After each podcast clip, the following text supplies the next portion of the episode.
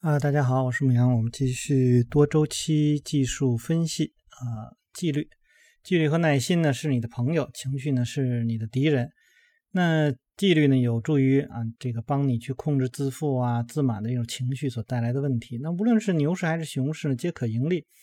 那只有在贪婪的猪会被打杀，而严格遵守纪律的猪才能致富啊。实际上，纪律就相当于什么呢？我觉得就相当于，呃，你你这么去想，你的系统是一个量化系统，然后这个量化系统呢，它经常会抽风啊。你觉得你还会用它吗？对吧？又或者说你使用一个软件。然后这个软件功能都不错啊，各个地地方都有很多的功能，反正你想要的都有。但是呢，它的给你进来的数据经常出错误，那你还会用它吗？对吧？这个道理大家就可以去想，就是说，很多时候就在一个很小的一个地方，这个出问题，那么整个就会崩溃。呃，实际上也相当于我们平常这样去说的，就是呃。假如说一个股票软件，那么这个股票软件它可以很简陋啊，就是但是呢，它不能够说，呃，它有错误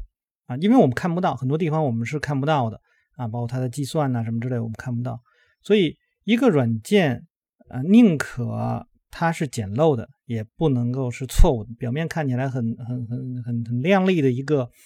呃，软件，但是它里面隐藏着非常多的错误。那么你要去注意这样的软件，你要很小心的去使用，或者是干脆就不要使用啊。不管它是付费的还是免费的啊，就是都是这样啊。除非说，哎，我用了这个软件，然后呃，很很多很多地方的的，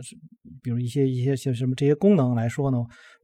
或者说它容易出现 bug 的一些功能，我不用啊，那么就另说。那么。我们假定说，就是你能够用到的，啊，大家记住这句话，就是宁可用简陋的，也不去用错误的，啊，不管它有多么光鲜亮丽的外表。所以在做交易的时候，我们通常会说，按照我们的一个计划去做。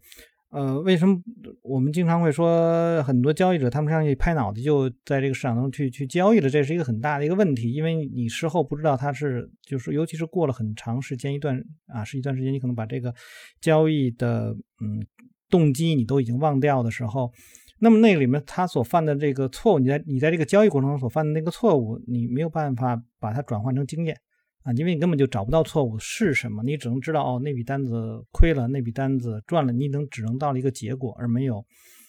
呃这个过程。所以通常来讲，你要考虑，哎，这个整个的逻辑是什么？你的计划是什么？你的呃总结会是一个什么样的？反正总而言之，就是说纪律是非常非常重要的。如果没有纪律的话，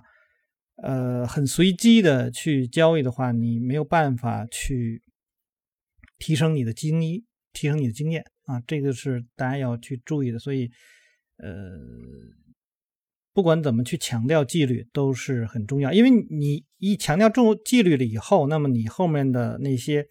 啊心理方面东西就会能够被呃屏蔽掉啊。那么可能很多人说，那我的心理作用就心理问题就是在不能够去坚守纪律，那这个就得。整个你要去考虑，就是说你的系统为什么要这样去建立啊？然后你从比较根的深的地方去挖掘，就是呃，你你你和市场的关系，你和你的工具的关系等等等等啊，这块我们就不多说了。反正这个说纪律来说，呃，怎么强调都不过分啊。实际上这就是为什么很多人去做量化，就是因为量化它不用去考虑纪律啊，所以呃。但是那个你你再去用量化的时候，也没有办法能够说交易有一种艺术性的东西在里面，有一种灵感的东西在里面啊。这些东西能不能够呃帮助你能够获得更好的收益，也或者说屏蔽呃相对大的这个风险啊？你这块你就失去了。各有各的优点吧，我觉得没有什么太就是说哪个会更好，哪个会不好啊。反正多量化的也有做的相当不错的啊，获得很很很成功的一些交易者。那么。主观交易也有很多非常牛的交易员啊。那么交易和建议，那么消息信息量越大呢，并不一定是有利的，因为它会干扰你啊。那么呃，比如像我自己来讲，我就很少去看那个什么什么微博呀，啊，好多人也是加我微博，那么我实际上看我微博基本没什么东西啊，那么就包括微信的什么呃这个这个微信群呢，那这些东西我是都微信群我都没有啊，就我也我也我也不去建立这些，那么。呃，为什么不这样？就是因为我需要的是呃屏蔽外面太多的这个干扰。一般比较，我是比较喜欢去看一些大的网站，然后就看一些呃经济头条啊。那么里面他在继续去说什么东西？那我要去看啊，对于当前市场它是不是有，就是这个这就是它的这个这个点在什么地方？如果说这个点可能就是说一些概念性的东西，那这些可能我也会把它放掉。那如果当然有一些，比如突发的这种意外事件了，那么那个有时候会注意。那么更多的实际上还是很多人说，呃，我们应该去多看一看那个每年的两会啊，然后呃的政府的一些经济的这这走向啊什么这这个是要去看。而且还有一些就是大的经济数据出来了以后啊，那么大致能够要去预估一下，那么这个就是你要实际上相当于是揣测一下这个政府的。呃，它的这个这个方向吧，那么也就基本上是这样。但是最后落到实际操作的话，那还是我觉得还是要去看具体的这个情况啊。就是你可以有你的一些预期，但是你要看市场的预期和你的预期是不是一致啊。如果说是一致的话，那么呃，你可能在这一段时间能获得比较大的收益。那如果说是不一致的话，那你要去注意风险啊，因为你判断错了，你的判断错了，你要去找到这个这个错误到底是在什么地方。呃，我这里面说的更多的可能还是相对一个一个中长期的这样的一个啊，那么对于短期来讲呢，可能这些信息就更不重要了啊。那么这些呃信息，因为等它发酵的时候，不管它进来还是走掉，那么实际上你在短期来讲，你的操作可能早都做完了。啊，这个是需要大家去注意的一些。那么另外一个呢，是我对于它这里面写到了说，把注意力放在了这个交易日的获利上，而不是花在探究关于公司的一些细枝末节和统计数字上。我觉得统计数字，那么一般来讲，我会是按照一个标准，然后呢去把它们去去统计出来，然后得到了一个呃我值得去重点关注的一个范围。但并不是说超过这个范围我就不去看了，因为毕竟。还是价格是最重要，价格成交量这块是最重要的。那么啊，呃，你没有关，就是你没有在你的框架里面呢，你可能你投入资金可以要少一点啊，因为它是这种来讲对你风险很很大，因为它不在你的这个体系以内啊。但是呢，我们看到的它的，比如动量是很强的，然后量价关系非常不错啊，什么之类的啊。他说：“这里面呢，万事要靠自己。那虽然有很多不错的这个投资顾问公司啊，什么找到一两家和自己这这个交易风格相匹配的，但是呢，要去啊，这个要把他们的这个观点呢消化为自己呢，再去利用。对于这种呃所谓的咨询服务啊什么之类的，我觉得有的时候他们可以帮助你去多统计一些数据啊，我觉得这上面可能会去是有用的。有一些呃人他可以给你一些范围。”啊，那么这个在这个范围里面去找啊，不要去想那种什么推荐黑马呀什么，那个就别别去信了啊。这个实际上国家实际上多少年来一直在打击这个这这方面的，所以你你要你要知道为什么要去打击，因为他们扰乱市场，不管是他们是是挣钱，当然可能他们挣钱跟你挣不挣钱也没什么关系。呃，所以你也你也并不知道他们是对还是不对。最好的话，我就说，比如说你找到的这个，他这上面讲的是，我觉得挺不错的啊。就是说，提到的是和你的交易风格相匹配的，包括你去找一些老师啊什么之类的，也是啊，你要和你的交易的风格去匹配。实际上，更多的不是看他们的曾经有多少的牛股被他们发掘出来，而是你要看他他在描述这个的时候，他的逻辑。啊，是不是对的？那因为我们可能听，就是说很多东西都能够被掩盖。现在有很多啊，比如说啊，我放一个交割单，然后那个交割单也是假的。但是你要去听这个人他在给你描述的，是不是有逻辑性的，他有结构性的这些东西啊？如果有的话呢，那么你可以去相信他啊，一定要是和你的这个思路相匹配，你的交易风格相匹配。因为如果匹不匹配的话，你会会。你会经常会遇到抵触的东西，啊，就是比如说，哎，好了，我比如我是一个做长线，做长线的话，一定会对经济周期呀，然后这个公司的基本面的东西呢，要非常的了解。那么你才可能会做到一个长线的交易。但是，呃，你学去学别人的一个长线交易，然后你呢，你的操作风格呢，就是一些短线的。那么短线的人告诉你的东西，他就一会儿在变，一会儿在变，他而且他所要的那些信息，实际上你根本就不关心啊。那种小的价市场的那种小波动，你可能会被你视作是一些噪音。反过来也是一样，是吧？那么反过来的话。那这个你你自己交易是很很短线的，然后你根本没有办法去忍受那种长线交易的那个那些人所承担的价格波动，是吧？那么这这个一满一拧了以后，你就会非常难受。我们这讲的是更多的大家是一种舒服的状态进入到这个市场，然后呢，你你的这个整个的逻辑啊什么之类都是很很流畅的啊，不要有什么在什么地方去拧巴的地方啊。好，另外一个呢，不要四处去谈论自己的持这个交易持仓，也不要相信别人啊。通坚持通过价格走势来分析，因为你跟别人去说你的持仓也没什么用啊。很多人经常我们看到，哎，去贴出一个交割单来，然后看别人怎么怎么怎么样。问题是，你贴的是一个，那你不能贴所有，对吧？然后呢？这个你能不能？你会不会去把你所有东西去贴出来啊？就是比如像一个一个基金一样啊，把它你所有东西去贴出来，那你觉得有意义吗？变成变得没有意义，因为什么呢？容易引起争端。就比如说，呃，你可能认为你的目标是年化百分之十，你觉得哎这不错了，然后你的承担的风险也很小，但是呢，你可能会遇到一个他可能年今年啊。偶然啊，挣了一个百分之二十，他就会说：“哎，你这百分之十很差的，然后你做的很很很不行啊，什么之类之类的这个这个话。”那你然后你们可能就会去发生争端，争端之后呢，哎，然后呢，你可能就开始怀疑自己，然后你可能会去改变。那一你要知道，一改变的话，你整个的这个框架就都可能发生改变，对，最后变变得呢被你为了迎合那个人，或者说想说服那个人，然后你改变了你的东西，然后你要去做很多很多的工作。啊，那么因为毕竟人家在上面突然拿出了一个，他一年里面百分之二十比你百分之十啊，明显啊是是很多，大家都会有这种争强好胜的心呢。你能不能去啊耐心的去呃比比较这个这个什么低调的去认为啊我的百分之十就够了，对吧？那我们这说是一个百分之十的百分之二十，那如果说。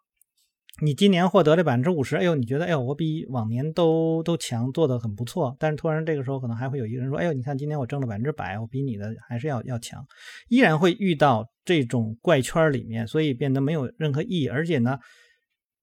呃，你今天去说了某一件事情，然后去做了啊，比如说你告诉他，哎呦，我今天我持有了是一家这个房地产公司的，那么别人可能就会说，哎，你这个房地产公司这个这个那个那个，然后就有很多不就是这个这个这个负面的一些信息来，可能就会干扰你对于它的持仓。那还有一种呢，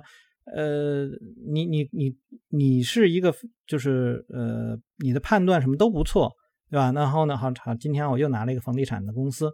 然后我认为房地产怎么怎么怎么怎么怎么样的，然后呢，别人听了你的，听你之后，嗯，结果第二天可能会就会出现一些意外，然后你说，哎，我把这张单子我给平掉了，然后听了你那个人呢，他就受到你的影响，他可能在你出局的时候他买入了，因为他不懂，他买入了，那你不是害他吗？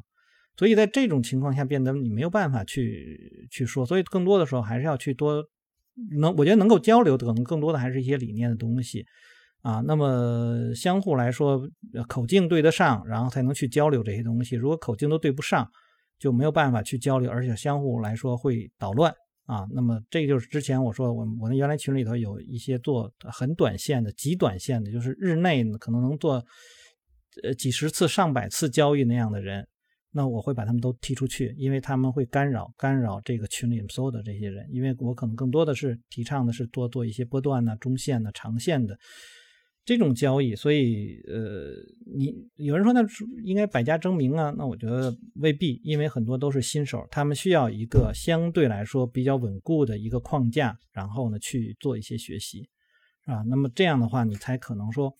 呃，帮助帮助一些人，否则的话，嗯，这个这个各种各样的信息的这种这种冲突，就相当于这种信息上的这种冲突啊。方法也有很多很多信息，也当做一种信息嘛。那么它会有跟你很多冲突，因为每个人的这个视角不同，所看到东西就会不一样，所以都会变成杂音。不管你是好还是不好，他们都成为杂音。啊，即便你是对的，也是杂音啊，因为你你没有办法去描述这个框架、你的背景什么之类的啊。呃，所以呢，消还有说呢，他说消息会在这个在短线上转折点被放出，但并且常常迎合当前走势趋势，让这个基本面派呢确认无疑啊，等等这这，反正就是因为你的这个出发点不一样，所以对于信息的解读也会不一样。好，那再接下来看呢，对市场和趋势深入解读及其一些杂谈。那成交量和振幅在趋势转折点附近呢会放到最大。之后呢，随着趋势的发展呢，而这个逐渐缩小，这个也是一个，你能不能读懂这句话啊？我觉得读懂这句话实际上是不容易的啊。比如说啊，我们说就是说我我认为他是描述的是对的啊，我是这样去理解的。也就是说，在市场如果形成一个趋势当中的话，那我们会比如上升趋势，那我会考虑到的是啊，这个无供应，无供应的话，那么成交量是小的啊，因为它在趋势当中。啊，所以它的振幅也是小的啊，但是在转折的地方的话，我们会看啊，不管是啊，比如下跌，下跌的这个这个趋势的这个末端，可能会有啊这个卖出高潮，啊卖出高潮之后，可能会有反向的呃这个这个上涨放量的这种这种动作出来，那么这个就是转转向的时候。那么当你说顺向的时候，会不会也出现成交量和振幅都大呢？顺向的时候你不用太在意，因为它对你有利。啊，所以你嗯，这个无所谓的这个判断，而是在于一些逆向的时候，他们出现了这个这个振幅大，然后呃交易量也大的时候，那么你一般来讲更希望的是出现逆向的成交量缩小和这个振幅变小的这个情况。啊，那么那个实际上是你容易啊顺着方向去交易的地方。好，那当股市走出意外的情况的时候，朝着反方向的剧烈波动往往会随之而来，因为有大量的市场参与者啊会被套。当市场的恐惧抛售是，要借机平掉部分空头仓位啊，这就是卖出高潮的时候了。那当市场轻快上扬的时候，借机卖掉部分多头仓位，这就是买入高潮的情况。那股价对于这个消息刺激做出反应时，变现部分的持仓呢，会是个不错的想法。就是，哎，我需要把市场当中的一些，啊，我的一些头寸啊，在市场走势比较好的时候就出来。就是说，你你有一部分资金实际上是随着市场当中聪明钱在去做的，啊，就是说上涨的过程当中出现了买入高潮，为什么会出现买入高潮？实际上是聪明钱它在这个时候最容易的去离场，所以你也有一部分也会在这个地方去离场。啊，他说如果买不到，股价这个这个定会这个走高啊；如果卖不掉呢，股价定会走低。这也是一个啊市场当中经常会出现的一种状况那必要时放弃你的观点，也比赔掉你的本金要好啊。这个也是。另外呢，就是实际上就是错误啊，你在这个市场中的认知的这个这个错误，它再怎么大。那么没有让你亏钱。那么如果说你的这个在上面去承担的风险是很大的时候，那么它有可能会让你亏钱啊。这个是你要去去理解的一个一个一个点啊。好了，无论做多还是做空呢，短线的初次浮现是要抓住进场的机会。呃，你领先于其他市场参与者的这个机会就会大很多，同时呢也会啊这个减缓你的风险。那我们这种短线的机会是在什么地方啊？比如说一个交易区间的。这个这个突破啊，那比如说像这个嗯马克米维尼的 VCP 啦，然后像这个欧奈尔的这个杯柄形态啦，啊，还有什么其他的一些呃这种类似的情况，就是你要在那个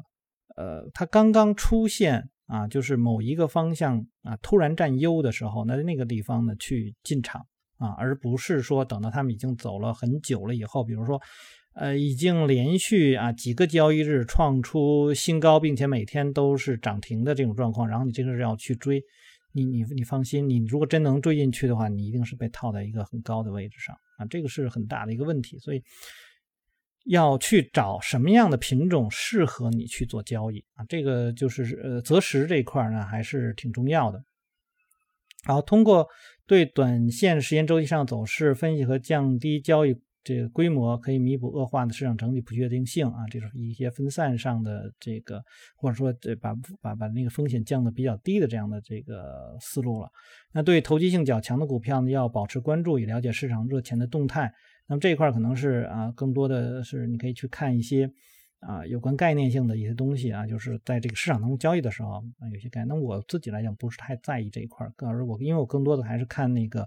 行业方面的东西。他说，因为呢，这个他们的这个流动倾向于引导市场的整体走势。啊，那么每天呢，很多人都会去观看那些热点啊。那我觉得热点的话，呃，除非你对它很了解啊，否则的话就非常难去定。但是它不像经济周期的那种市场轮动，市场轮动它也会这个这出现一些热热点。那么这个热点是由于整个的整个整个市场资金的这种，它是一个很大的这个这个概念。那么很小的这个这种热点出现的话。就我觉得反正挺难抓的，这个实际上是真的是要在市场当中啊，这个对对对市场的这种理解要很很深的话才可以做到啊。呃，说当这个投机资金呢不再像以前那样四处出街啊，热炒的题材这个股票数量下降的时候，就是转为防御的时候了。那么要还有一个就是每天你你我像我自己来讲，我也会去看涨停数，涨停数如果比较高的话，那那说明这市场还有很多的机会。如果是涨停数变得少的话，那就会有问题了啊！那么当你看不清的市场的时候呢，不要去进场啊，因为你看不清楚，你都不懂，那你你你你去做什么呀？很多人，呃，这个实际上演变成我们平常给别人去讲课的时候，都会去说，我们当这个市场来不是为了接受挑战的啊，那么你是来赚钱的，不是接受挑战的。如果你看不懂的话，你就不要去分析。有时候经常说，你帮我分析分析这个股票，我不大会分析，那你不会分析就不做。这是最简单的事情。那你比如说，有人说，那我怎么办？你第一种，你可以先去随便找一种模式，就是在市场中你可以交易的模式。然后呢，先按这个模式来，你不用去学特别所谓让很多人说很高级的。前两天我今天读说，二零二一年八月十七号，在前几天有人在在问我，哎，你那个最近好像你们嗯那个公众号上没有去翻译一些新书啊？啊，能不能去？再推荐一些像威克夫方法的那种啊比较高级的书。我说什么叫高级啊？他说高级就是市市场当中的所有的波段啊都可以呃拿下，然后那个什么。我说那你其实你看我们已经翻译过的这些书，应该就能够做到啊。那么你没有做到的话，那可能还是自己的一个问题，而不是让别人去给你讲。嗯，所谓你所谓那种高级，我觉得那种所谓高级的话，实际上你知道的越多啊，反而对你的影响也会越大，因为呃，出现矛盾点就会比较多。你倒不如说，哎，我会一些相对来说比较简单的方式，因为我想呢，像这个威克夫，呃，尤其像我们在推荐大家去读的那个顶级交易三大技巧里边，他已经把，比如说啊，最初的五步。啊，这五步是哪五步？你你清楚了。然后五步以后怎么去选到了品种？品种以后呢，按九点来去做分析。九点分析完了以后，你就可以进场了。就用这样的方式就可以，你不需要把嗯这个这个其他的说，哎呦，恨不得是很多人都想哎八百八和每一根 K 线的高点低点都拿下，那个实际上是非常非常难的一件事情。因为我们来这个上市场上不是跟别人去炫耀自己的水平有多高，你而是看你能不能够。通过一种啊某一种方式，当然我推荐的是一些比较简单的一些方式，能够在这个市场当中，呃不断重复的去赚钱啊。那么这个去重复的去赚钱，并不是说你的成功率有多高，你可能成功率并不是很高，但是呢，你的交易每一次做一次的交易价值都很高，最终呢会导致你的收入大于你的亏损，那就完了，然后就不断不断的去复制这个模式就行了。所以你可以先去坚持的去用最简陋的一些方法，看起来比较简陋，但我觉得最终，呃，能够降低你对市场的一种欲望的，或者说，呃，能够降低你的这种啊市场的这种干扰的这种方法，就是做这种简单的东西，啊，这因为它能够让你，呃，因为已经是是是一些前辈已经总结出来一些这个大师们总结出来的东西，你就按照这个方式做就成了，没有必要说。还在这个市场当中去分去去区分哪些是高级，哪些是这个不高级的东西。我觉得更多的应该是能不能找到一个就是你能够赚钱的一种方式啊。我觉得赚钱的方式就是高级的。那所以这些看起来可能最原始的一些东西，他们已经能让你赚钱的话，那你就坚持它就完了啊，就不用去说想让自己有多少提高啊什么之类。当你那种方式去做的很熟的话，你的经验就能够让你。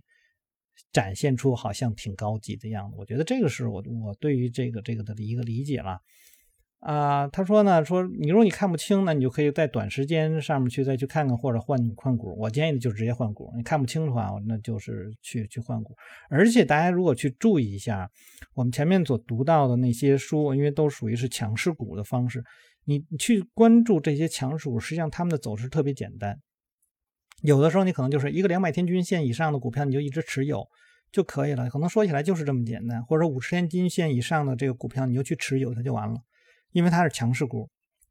它是领导股啊，它就会能够走那么长的时间。一旦你抓住一只股票，可能这未来的多少年都是这一只股票，嗯，就就就可以了啊。所以大多数人把市场分析搞得比实际需要复杂的多，专注于市场结构，会让你分析变得简单。这就是刚才我说了一大堆，嗯，就是作者在这里面要表现的，就是这么一句话。那么只有你的自己的观点才能够决定你的这个交易持仓。那么刚才也也提到过了，我这个也不多说了。那么在投入资金之前呢，做出自己的分析和研究也同等重重要。在一一名优秀的交易者手中，即便是一个很一般的操盘计划，也比一般交易者中出色的操盘计划更有价值啊！因为一个优秀交易者他会告诉你一些，就是相相对来说告诉你东西比较简单啊，他会告诉你更多的是量是什么呢？就是在这个之后的一些啊，有点像流程图那样。啊，就是他会告诉你，碰见了什么情况，你要做哪些应对；碰见什么情况，你要做哪些应对。而给出你的理由一定是非常非常简单的，然后呢，给你的东西一定是非常清晰的。啊，就你能做到这一点就可以了。那对所有的可能情况都要有一个预期，那么就要先确认好价格走势，再进行买入或者是卖出的操作。最后呢，就是向你的朋友推荐本书。那我觉得这个上一次读书的时候我已经提到了，我觉得这本书。它的重要性啊，要比那个《笑牛熊》要要要差一等啊。那个属于是就是必必读书了，这个属于是可读书的这个范围。但是他这本书里也提到了这个很多东西，我觉得对于初学者来说也是挺不错的。好，那我们就先把第十七章就结束了。大家如果喜欢我读书啊，希望订阅、分享、按赞以及关注牧羊交易。有什么要聊的，也可以在下面留言。我们下次再见。